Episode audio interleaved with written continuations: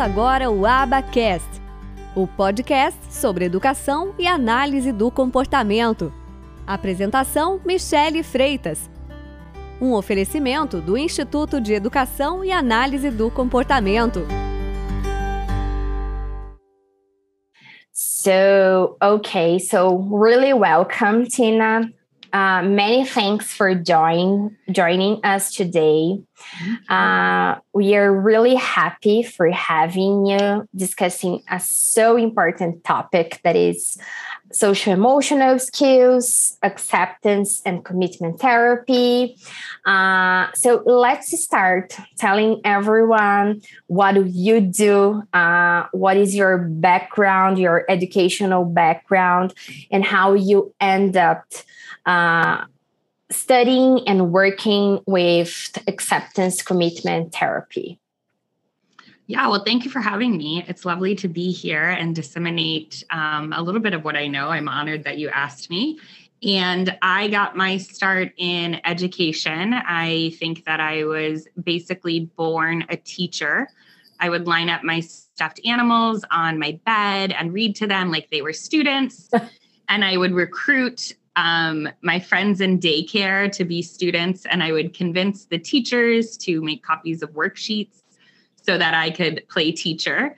And I started babysitting when I was like 12 years old and did my babysitting course. And then I taught dance classes at a little gym in high school. I was a tutor at a tutoring center called SCORE and I went to college to be a teacher. That's what I wanted to be. And I found out, at least in the university that I was in in Virginia, there is no undergraduate education in education. You get a degree in something and then you go back for your teaching credential. So I hopped around a lot of majors and landed in special education. I think part because I loved the variety that it allowed me as a teacher. And there was a special education teacher when I was in sixth grade who was not my teacher, but she taught, you know, we kind of rotated classes in sixth grade. So she taught the science class, and I just thought she was really cool. So I kind of landed in special education. I learned about applied behavior analysis through um, an internship and in Fairfax County, which has a pretty large ABA program, I did an intensive two week training and then was an instructional assistant. But I really always wanted to be a classroom teacher, not a, an ABA person. You know, I, that wasn't it for me. So I went to teach in a classroom and I failed really badly because I didn't know anything about behavior. I just thought that, you know, kids sat in their seats and did their work and loved school like I did. And that wasn't the case. So I left and I went to a couple other tutoring centers and then landed back in ABA while looking for a part time job. And remembered that I thought it was a pretty cool thing. So I was a, um, I guess what we would call now behavior technician, although back then there was no word for us. We just were doing it. Um, and I just really loved it. I loved the data analysis piece of it. I loved the individualized part of it. I really like meeting people where they are and starting instruction from that point as opposed to coming in with a curriculum and saying well this is third grade and this is what you will do so i loved so much of it. I went back to grad school. I got certified. I worked for a couple of agencies as a the regular kind of typical tiered model that um, we have at least here in my area. And then i worked in schools for a few years as a behavior specialist. I learned a lot there about how to apply the principles of behavior across environments. And I worked from preschool all the way up through high school. So um, I was kind of running back and forth. We joked that I needed a golf cart in the school system just to go back and forth. There needed to be like a, you know, just a, a light in the sky when I was needed somewhere. So that was fun. Um, and then in 2018, I started an agency and I do just consultation. So I'm I don't do the tiered model that we used to do, um, that I used to do. It's all consultation with families, caregivers, and other service providers. So we don't have technicians or tutors or therapists. We're not a tiered model. We are behavior analysts and assistant behavior analysts um, delivering the collaboration and training directly to families, caregivers, other service providers. So we do a full functional behavior assessment. We write a behavior intervention plan. We work really hard to find the contextual fit of those plans so that they will actually get implemented and so that they match the resources in the environment, which includes the people skills in the environment, the finances available, the materials available, the physical space available. So I love that. I think that a word that's often not thrown around enough in applied behavior analysis is functional contextualism. But that's really the point of view that we operate from because we are applied behavior analysts. So we take the science of behavior and then we apply it in a way that works for people. And talking about ACT and ACT training is what I call it because I'm an educator not a therapist and you did ask about you know the difference between those two and i look at more as treatment versus skill building and i don't treat anything i build skills. So i'm a teacher versus a therapist. So i call it act training and there we are working from a functional contextual or workability model.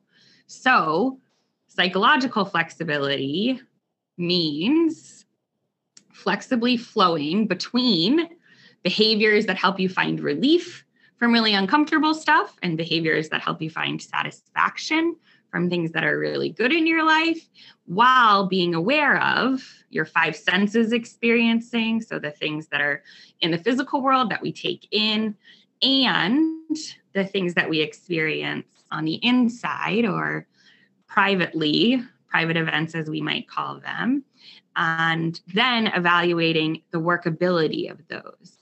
And that's how we also approach our functional behavior assessments and behavior intervention plans when we're doing consultation.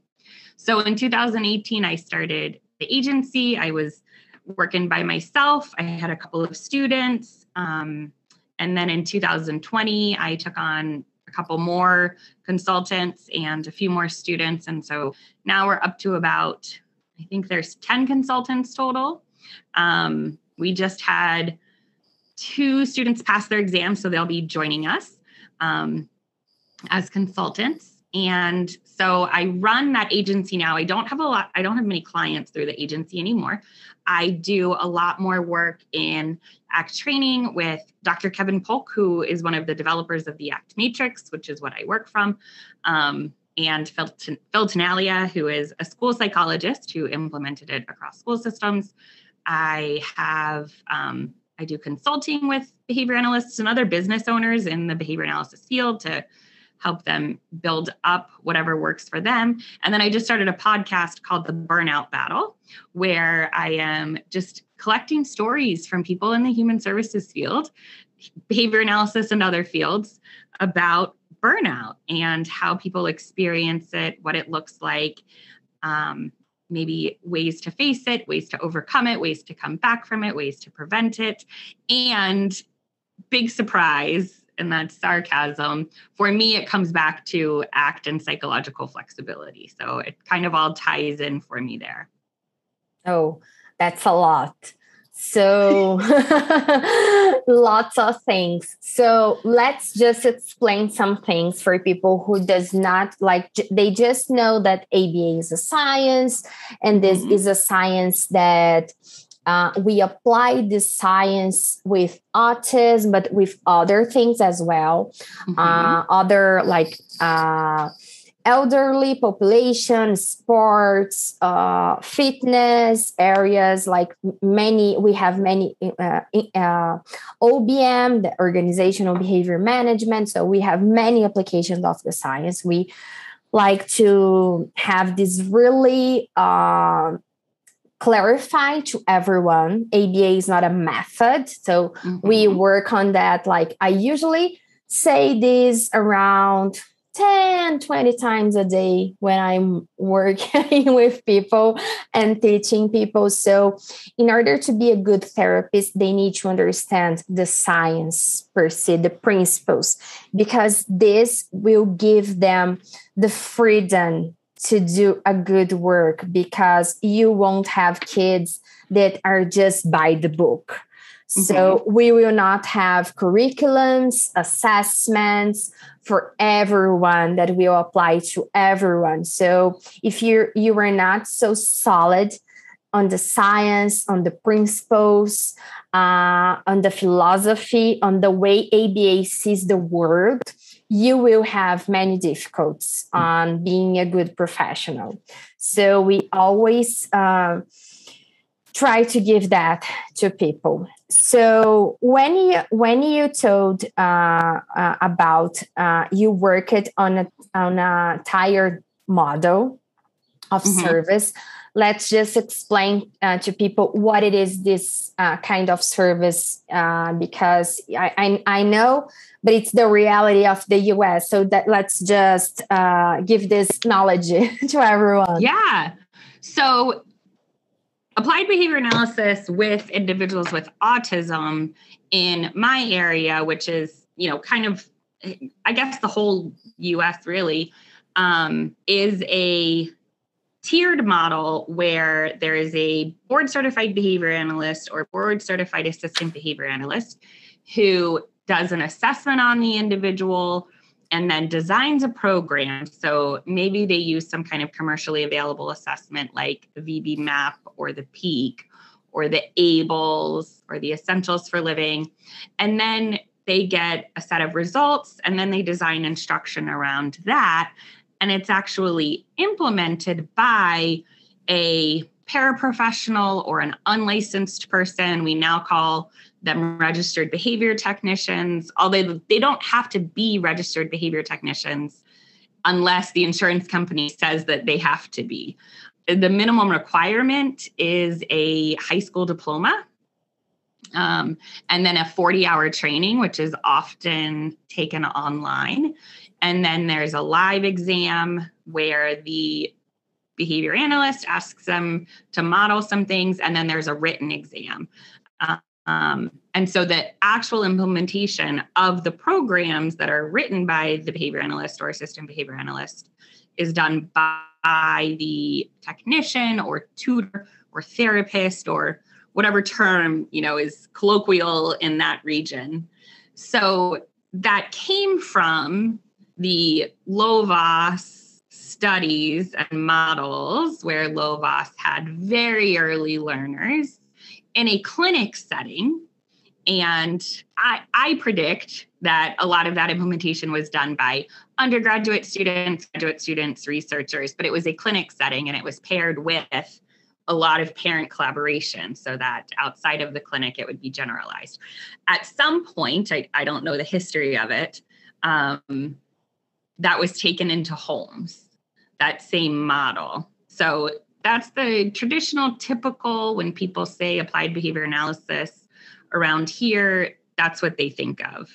Um, one-on-one instruction in a home and a clinic setting we do have clinics implemented by a technician and, and supervised and overseen by a behavior analyst. Okay yeah that's pretty much how it is here. We just have the difference between who is applying. So mm-hmm. we can have, for example, a behavior analyst. Uh, here we consider a behavior analyst that it's considered by the practice, not by law, because we ha- don't have any law. But we mm-hmm. consider it as someone who did a post graduation in ABA, that it's a two year okay. course. It's like the master's, like functionally functionally analyzing is like the masters uh, but it has a mm-hmm. different name because we also have the masters and the doctoral uh, yep. so it's a little different but masters and doctoral are more academic are more research based mm-hmm. like doing a research uh, teaching at the college it, this is even for the master, not just yes. the doctoral. Yeah. Uh, but the post graduation is more focused on practice. So the professional yeah. who will be on schools, uh, institutions, or they're on clinics or homes. Yeah. So uh, let's just talk about uh, acceptance commitment therapy. So. Mm-hmm what that we call ACT. We are uh, full of uh, I forgot this name in English now, but uh, letters, putting letters on everything. Acronyms. Acronyms. Yes. Yeah. Yes. yeah. Yes. We and have lots we, of acronyms. Oh, and people always stay like crazy and they go, Oh, yeah. what it is, what it is, is yeah. what we, we, need a dictionary yeah. for people. that acceptance commitment therapy um, that we called ACT uh, so, where ACT stands on the ABA world, because there is lots of controversy around this this topic. So, uh, let's just organize on people's mind uh, where it is on the ABA world. I think that depends on who you ask. Um, and so I will tell you what I work from and the um, the way that I put the two together. And the analogy that I make is um, that acceptance and commitment training itself may not, or therapy, it's not necessarily ABA. It can be implemented as part of a behavior analytic program if it is implemented in a behavior analytic way. In the same way that functional communication training, like we call FCT, that is not exclusive to ABA, but we can use the principles of ABA to implement it as part of an ABA program. So there's lots of people that are doing ACT who aren't behavior analysts, and they're not doing it in a behavior analytic way. There are lots of people who are doing ACT, and you don't do ACT. ACT is the outcome of ACT is a process. So you invite people into a process and they are using it as part of a behavior analytic program in a behavior analytic way. So the question is ACT ABA is kind of irrelevant. That's not what it's about. It's am I using ACT in a behavior analytic way? That's what I think the question really should be. And I work from a workability or functional contextual view, which is the underpinnings of ACT. And so, if applied behavior analysis is functional contextualism, which is really just the word that Steve Hayes gave to radical behaviorism, because radical behaviorism doesn't sound that warm, right? No, not at all. So, right. So, if applied behavior analysis comes from radical behaviorism, which comes from the experimental analysis of behavior. And functional contextualism is synonymous with radical behaviorism. Then, as long as my ACT work and my ACT presentation is in line with functional contextualism, then I'm still in line with behavior analysis. When I go outside of those lines and I start to do a word analysis of choices and who did this and why did they do this and the talking now i've gone away from a functional contextual view. And i if it's okay i don't know how this will um, translate or how it will show up when you present this but i have my whiteboard here and i'd love oh, to draw oh, you my please, diagram and walk please. you through it. Is that okay? Oh okay. sure. Please so do. my my point of view um, is the ACT matrix, it's what I work from. And I've also kind of um, what uh, migrated isn't the right word, uh, but I saw also an FBA inside of the ACT matrix. And I've got a whole bunch of webinars there that you are welcome to watch and view and share about how I now use these four squares that I'm going to show you in my FBA process to give a visual of functional behavior assessments and behavior intervention planning. Um, so this makes it behavior analytics. So if, if if you do this, then you're you're good with behavior analysis. But it starts with two lines, one vertical, I'm caught up, one vertical and one horizontal. And if we're going to start with talking about acceptance and commitment training, then we're talking about five senses experiencing, which means the things that we experience in our physical environment through, you know, sight, taste, touch, smell, hear. And then the things that we experience in our minds, thoughts, feelings, urges, sensations. So this vertical line. At the top, I wrote five senses, and okay. at the bottom, I wrote mind. And I start in the bottom right corner with the question, Who is important? So we start with who is important, and most people have a response to who is important, like family. And so we just write that down there. We have who's important. And so I just write, I just write what people say. That's the rule. And then we move to this lower left box. And in the lower left box, we are still in the bottom two quadrants. So we're still talking about things that we experience in our mind, but now we're talking about what we call yucky stuff right? Like fear and pain. Okay. Most humans in their lives have experienced. What makes me uncomfortable? Fear. Yep. Yep. Okay.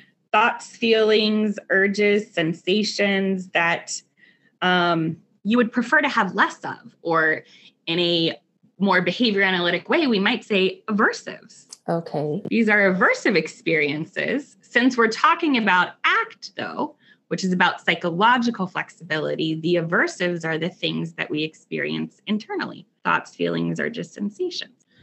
So now we move up to this upper left quadrant. And in the top two quadrants of the matrix, we talk about behaviors. So now we talk about the things that people can see us doing, that we see other people doing, those observable, measurable behaviors. And we all engage in relief behaviors.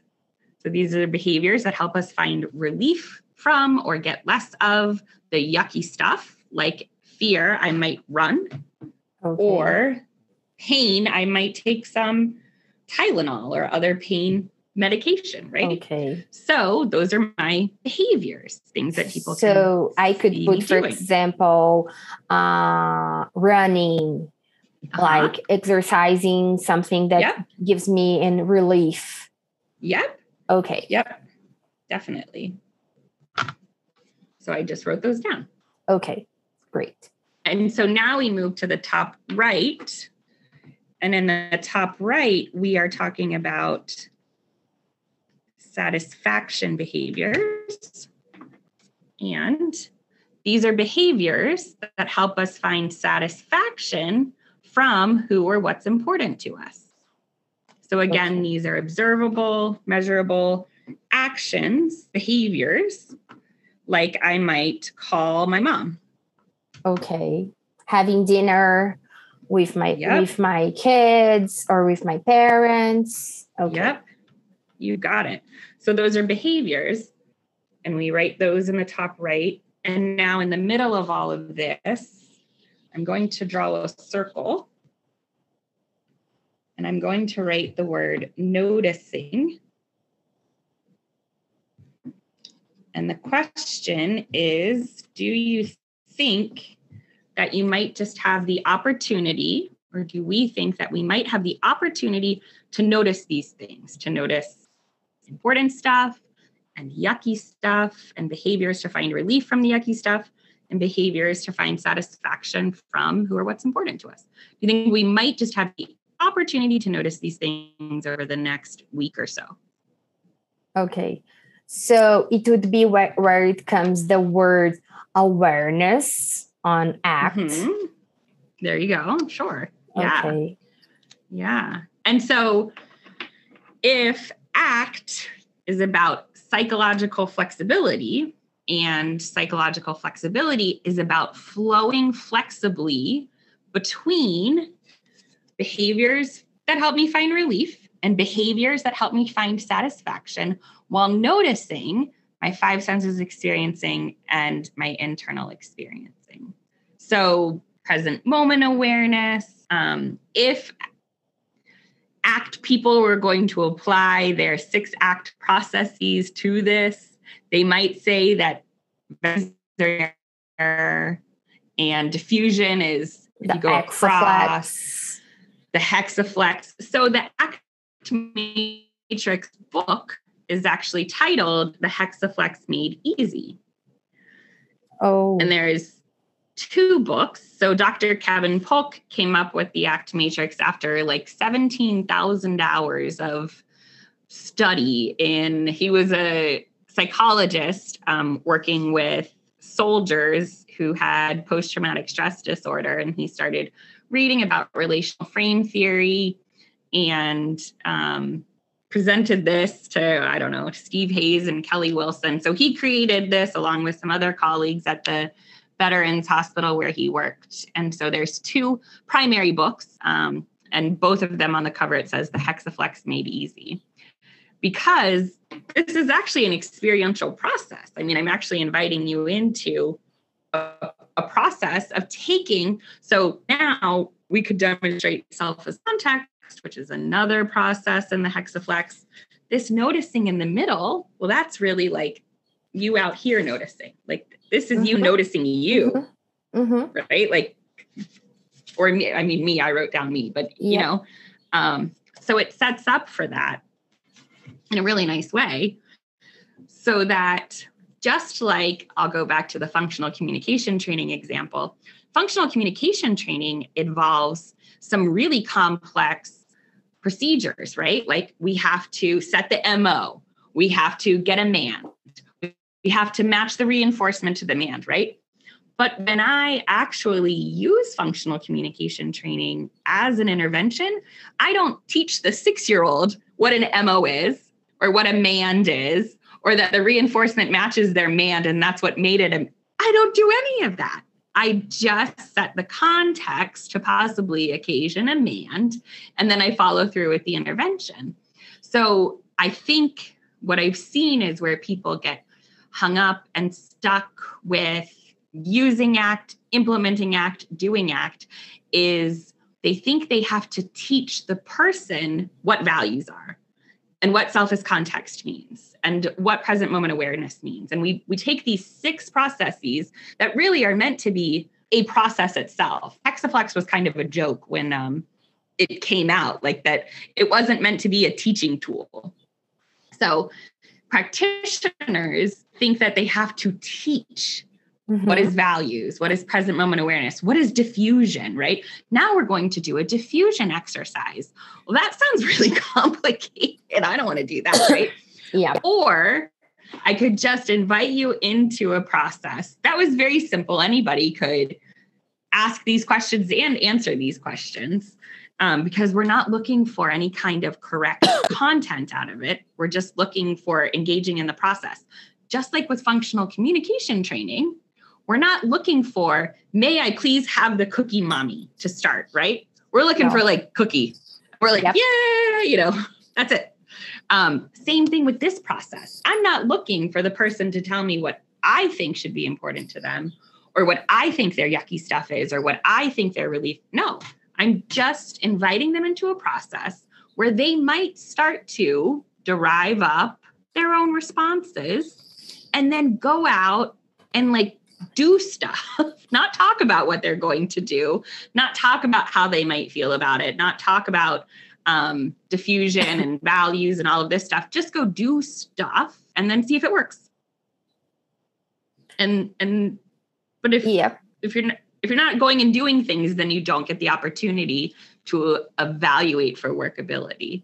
So this is my act point of view. Um, I love and then what it. I it's cool because make things uh, less complicated like it was the first thing that i that i that i told you uh, when when we were off air i told you oh i did not have uh, the time and yeah. every time i go and i sit and i pick up the books like if i pick up an rft book mm-hmm. first thing that i cannot do this with my kids at home because th- these are these are some things that I really need to have lots of concentration and my mind really off and I am I need to be really calm like it makes things so complicated that make yes. make things yeah. inaccessible. Yeah. So well, here, people, so they will say, "No, I don't need these." Right. This line on the matrix, the vertical line, this is the RFT line.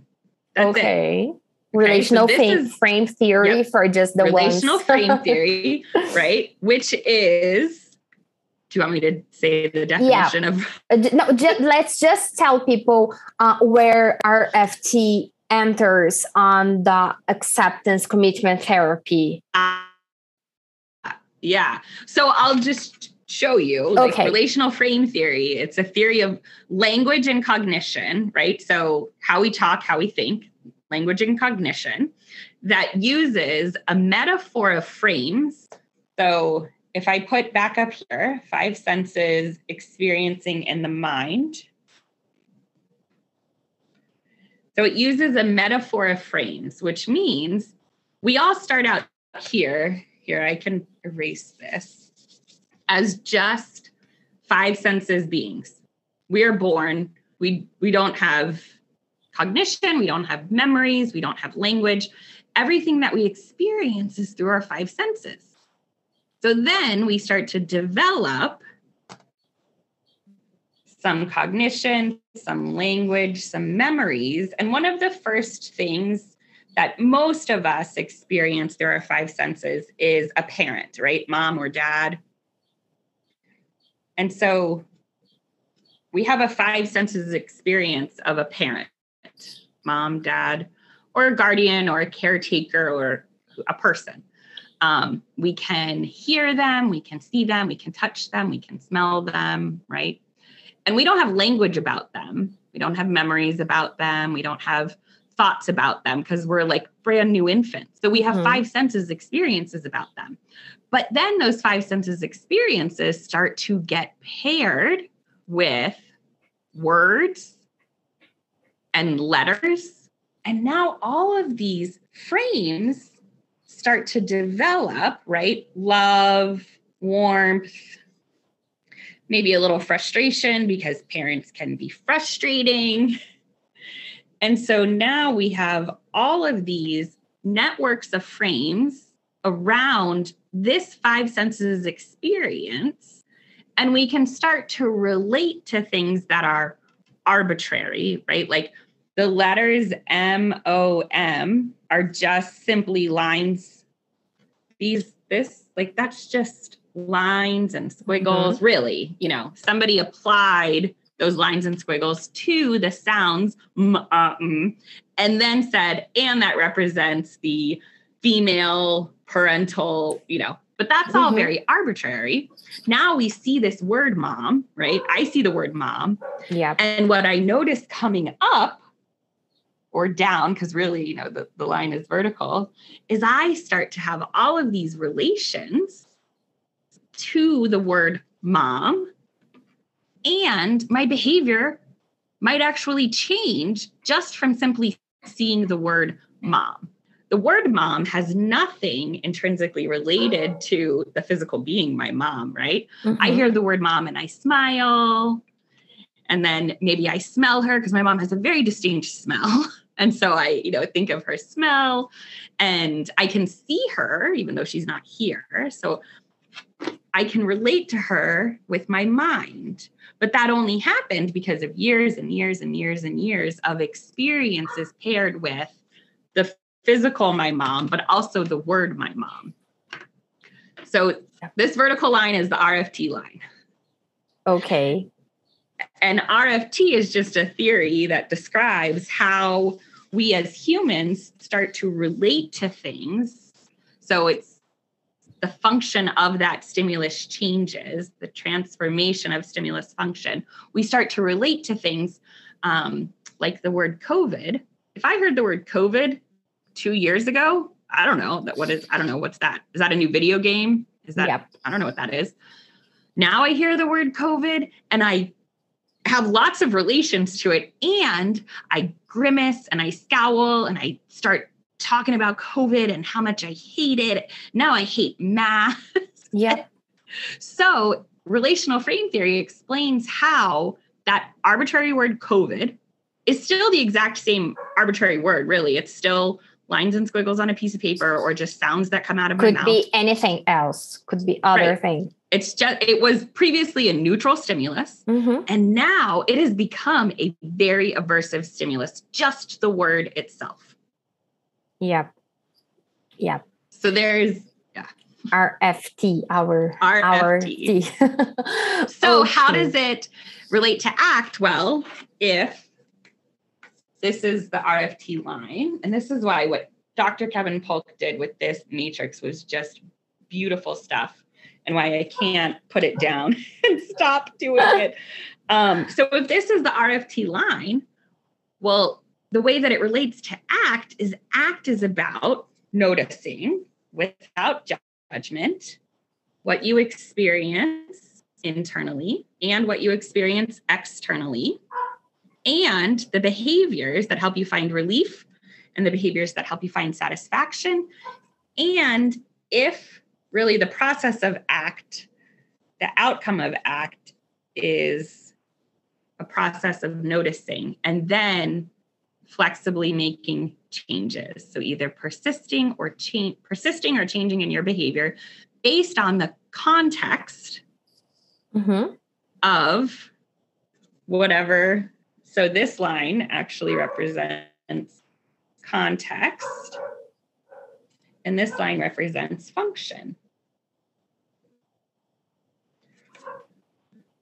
So flexibly flowing between behaviors to find relief, behaviors to find satisfaction while noticing, five senses experiencing versus internal experiencing, right? Based on the context. So you mentioned exercise earlier as a potential relief behavior, which is very popular, right? I'm over, I'm, but also exercise could be a behavior for health, which is something that's important to me. And it's associated right? with good things. Mm-hmm. Yeah. So exercise might help me find relief from something like overwhelm, or it might help satisfy this thing that's important to me, like my physical health. Mm-hmm. But that behavior, behaviors are simply motor movements. Okay. Serves a different function based on the context. Okay which is applied behavior analysis. We look at the function of behaviors. Throwing is a behavior that just by itself is not good, bad, negative, positive, adaptive, maladaptive. It's just a motor movement. Throwing a ball at a batter in a baseball game is a very workable behavior for playing baseball right? Mm-hmm. Throwing my shoe across the house at my husband is not a very workable behavior for satisfying the shared purpose of my safe home, right? Mm-hmm. So throwing is simply just a behavior. That's it. Sometimes it functions to help me find relief from frustration, anger. Sometimes mm-hmm. it helps me satisfy what's important, like winning the baseball game. Mm-hmm. So now, can I keep talking or do you have yeah, yeah, yeah. Okay. All right. See, I could do this all day. I'm I'm loving it. I am now, getting addicted to the to, to through, through this matrix. This is this is dangerous. you can't. Yeah, once you see it, you just can't unsee it.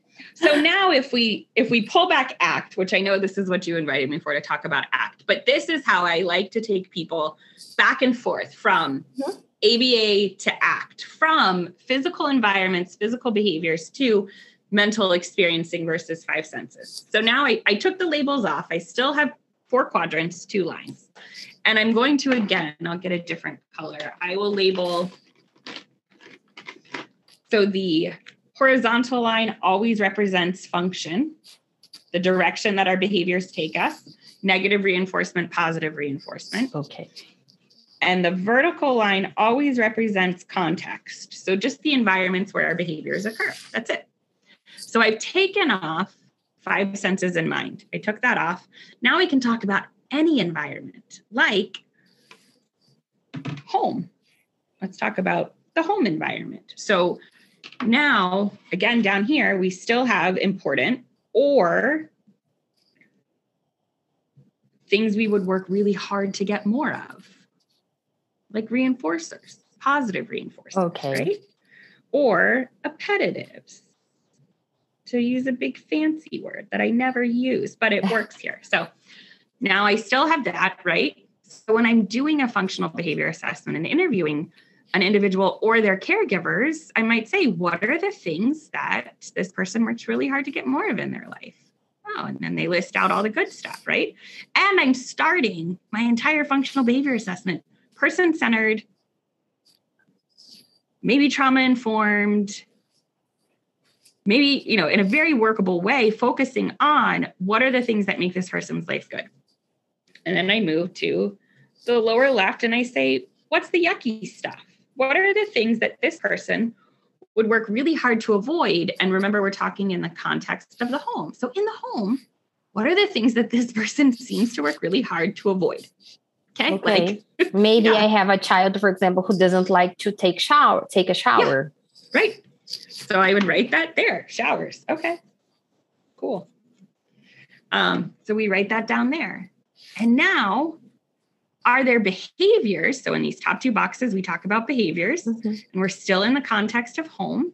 So are there behaviors you notice that the person does to avoid taking a shower? What does that look like? And what are the behaviors that the person has to get more of what's good in their life?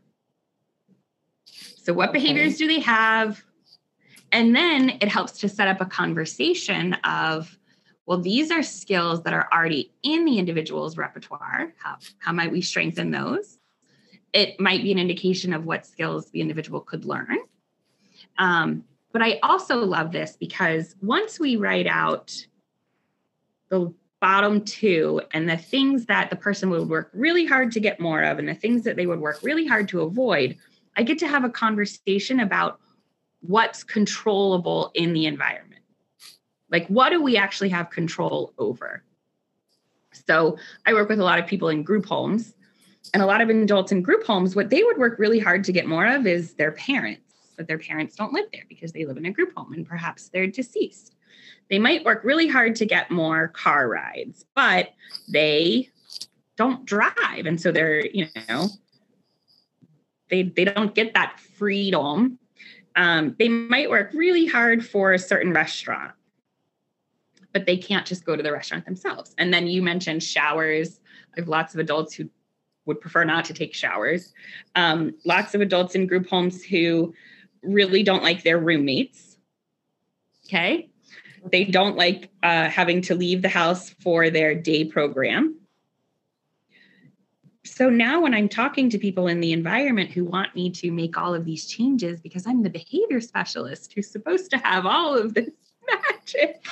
Who, makes behaviors change magically. Just go away. Yes. Yeah. Now I can hold this up and I can say, well, you've told me that the things that are really good in this person's life that they want more of is their parents. So do you have any control over when their parents come over or when they can see them or things like that? And usually the response is no. Okay, well, you can't do that. Do you have any control over when they can take car rides? Well, if we have staff available and the van is here, okay, so I'm going to put a circle around that because that's something that maybe we could help them get more of. we know that when people have behaviors to get more of the good stuff in their lives, problem behaviors might go down mm-hmm. because their life is better. And do you have control over when they get to go to McDonald's? Well, yeah, sometimes. Okay. And do you have control over their roommates? Can you just get rid of their roommates? Well, no. Okay, so I can't I can't help that. Um, do you have control over whether or not they get to take a shower? Well, we might be able to arrange certain times or so. so now I get to have a conversation with people. And what's really cool is they kind of come up with their own interventions because here we've taken the perspective of the client. It helps saying, sets the tone in wow. the context. Mm-hmm. Yeah. And so then I I go, okay, so car rides. You said this individual really likes car rides. Well, how often do they get those? And could they have more? And what behaviors do they have that help them access those car rides? And now here we are brainstorming about possible interventions in a very contextual way. It's not me coming in and saying, here's the function, here's what you need to do, do it. And now I'm going to report you because you're non-compliant and I'm going to discharge you because like what mm-hmm. happens here. um, it's a very contextual way. And we can find workability of a behavior plan, just like when we do the ACT matrix. We might set the context for an individual to find workability between behaviors that they do to find relief from internal yucky stuff and behaviors that they might do to find satisfaction. And if those behaviors are working for the life that they want. It really helps it understands the emos, the mm-hmm. operation mo- motivations really yeah. helps it. Like it sets the tone to really goes to like like you said a functional approach like but contextualize it because yep. you set the tone with the questions to do all the all this uh, contextualization on each uh, area that you were working on yep yeah i love it and and once- now i can i can keep going and when I've already set the context of these four squares, right? So this okay. is I'm working on these four squares. This is good stuff, this is yucky stuff, this is relief, this is satisfaction. So when I do follow-up conversations once we have an intervention and I go to consult again and somebody says this thing happened and that thing happened and this thing happened, now it just becomes a practice of sorting. Oh, so you said this happened and that's a behavior so when that happened, did you notice the person got this or this? Right. And now we have a visual, we have a process.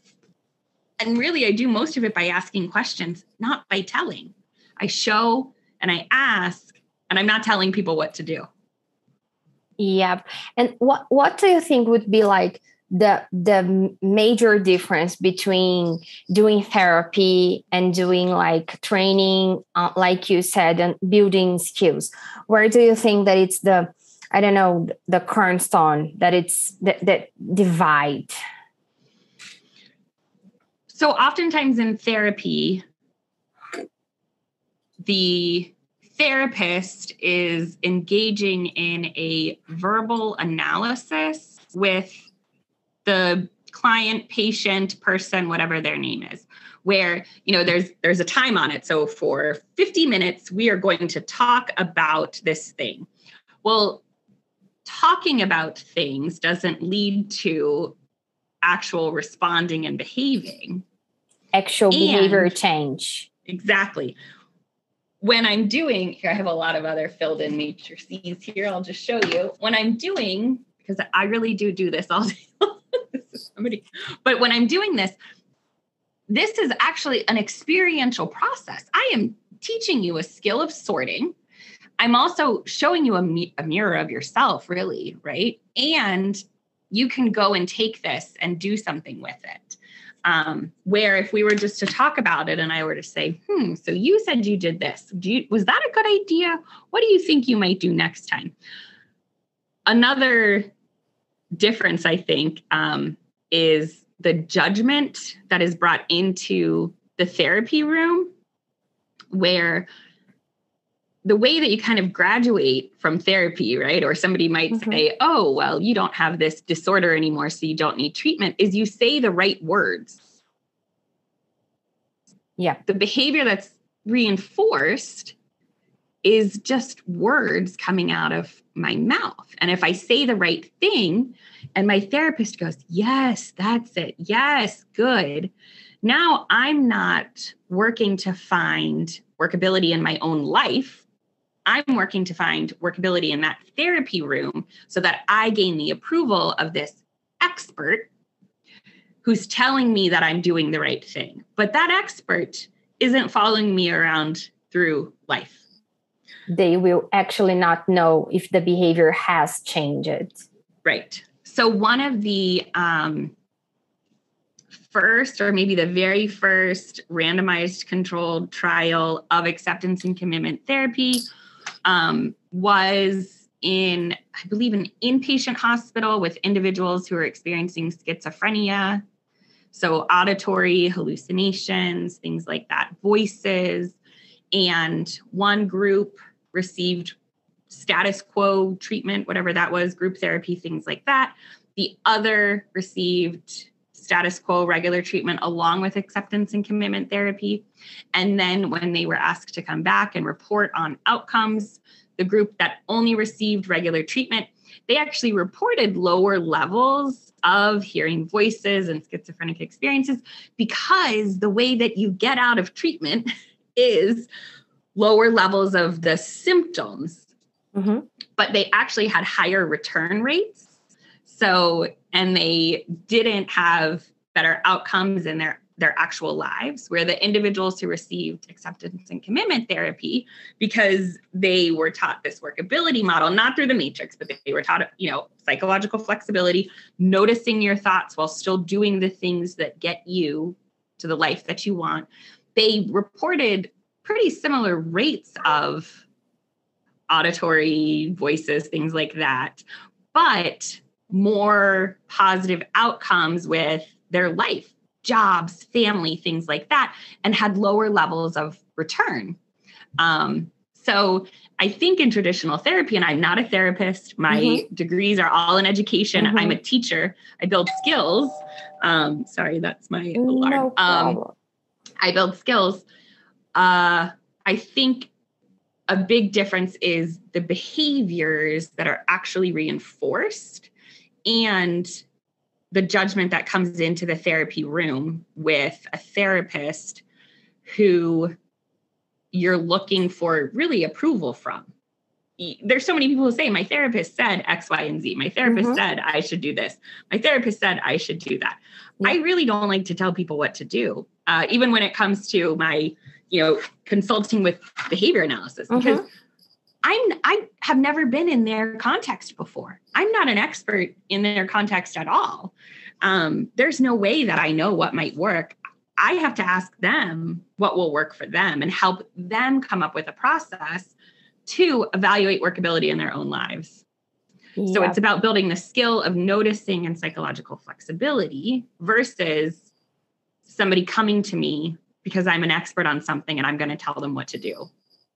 Yeah. I totally get it and makes total sense. I, I am loving it. it. This is dangerous.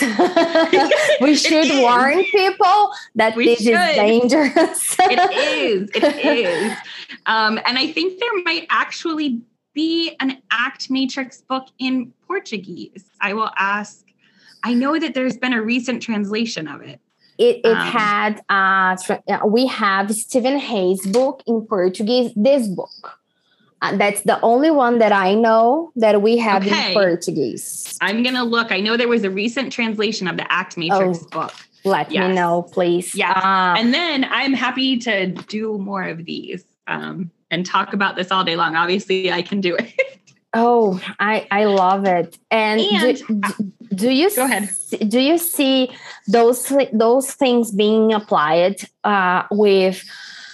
Autistic person who does not have so much um, language skills? So, when thinking of you know act in general, it is about noticing the difference between five senses experiencing and mental experiencing. We say that the matrix you can do with anybody who has any kind of language. So it might be with pictures, it might be with sign. It's a very simple process. The questions aren't difficult and you can modify it so that it fits you know some young individuals i some young individuals or with disabilities might not understand you know the word satisfaction but you could use something like what would you do to get more of it? or how could you get closer? I do this with my now four year old um, she was three when we started. I have a video of it. We do it often she knows it. Currently, yucky things are uh, things like blood and spit and sticks.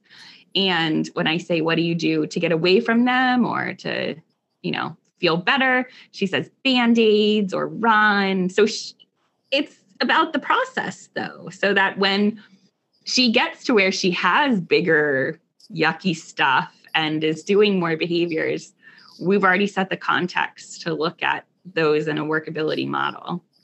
You just so, need to mod- modify. Yeah. So this um, is okay.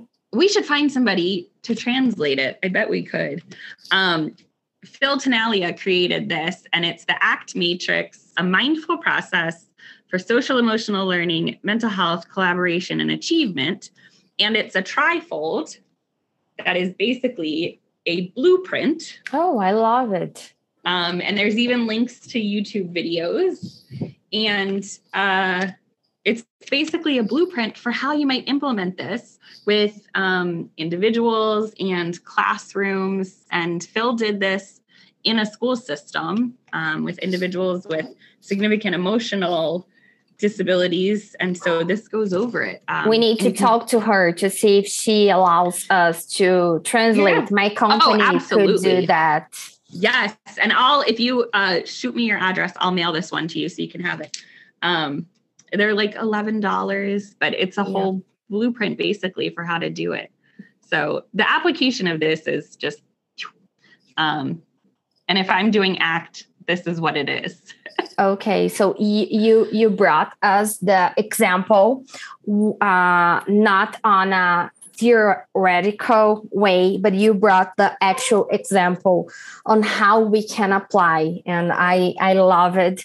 I'm sure that people will love it uh, because we can adapt and use that in different contexts and and i love the the fact that you were a teacher because i think that we could have like a huge uh, changes at school if we could have the time and maybe like we can have uh, usually schools like my, my kids schools they have uh, social uh, emotional class once a week that mm-hmm. they they cover different curriculums uh, so imagine if we could bring that to schools, to the educational setting, not not just thinking yeah.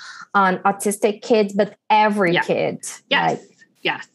Because then it becomes a language, right? So you see, like I have a matrix behind mm-hmm. me. It's here. I think you so have this all over your house. Maybe in your kitchen. it never goes away, even if people say I don't want to do the matrix. It's like it's just. I so think you now, draw that while you were in the bathroom. I do it when I can't fall asleep. This is I do the matrix, um, and somehow before I get to the end, I've fallen back asleep.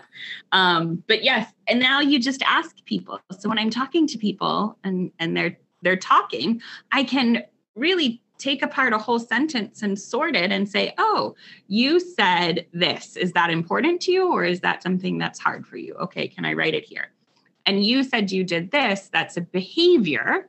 So now I'm teaching the difference. So it's great for teaching other people about behavior analysis. Yeah. I'm teaching the difference between observable behaviors and assumptions. So you said you did this that's a behavior that goes on the top two boxes would you put that here or th- and it just gives a tool so in a classroom it's great um, for developing social emotional skills because it builds up self-awareness self-regulation perspective taking. We haven't even talked about the pro-social matrix yep. which is what we can use with um, two people or more people. It's great for groups and organizations. The uh, that's why you told me yeah. that you you work with organizations because yeah. that's where you enter with this knowledge and tr- trying building others perspective. Yep. Yeah. Oh that's great. So so the people in my organization will tell you that I pull out the matrix a lot. When I'm doing supervision with students, when I'm doing um, consultation with other consultants. It's the matrix, you know, oh, you said this happened and what what did you notice about that? And well let's look at their perspective and why did they do that? So they're like you can't take it away from me now. Yeah because you, you do like many things uh, under this this perspective mm-hmm. you are doing yeah. many things but you incorporate when you see it fits and almost always will always. Fit. always because i'm a behavior analyst and as a behavior analyst I work from a functional contextual point of view, which means that people behave in response to their environment. And sometimes that environment is a physical environment, and sometimes it's an internal environment. And our behaviors continue because either something was removed that was aversive, that's negative reinforcement, or I got something and that was good and that's positive reinforcement and that's behavior analysis. Yeah, that's pretty much really behavior analysis, analysis because what you were doing is totally doing functional analysis. But like in, all day long. Yep. Yep. yeah. But in, in a different in, in a different different way, looking to go more deep in uh in understanding internal process that our behaviors. Uh but I love it. I love it it really makes us addicted.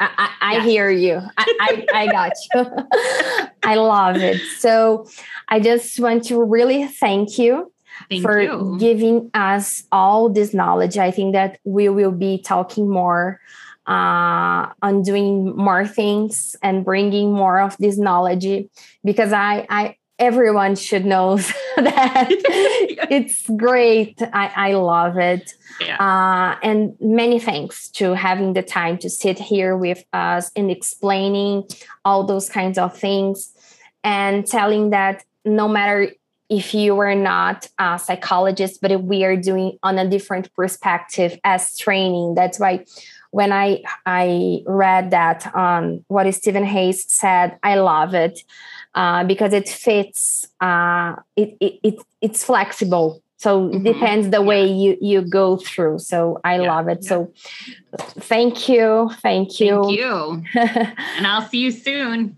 Yeah, I will just I will just stop recording.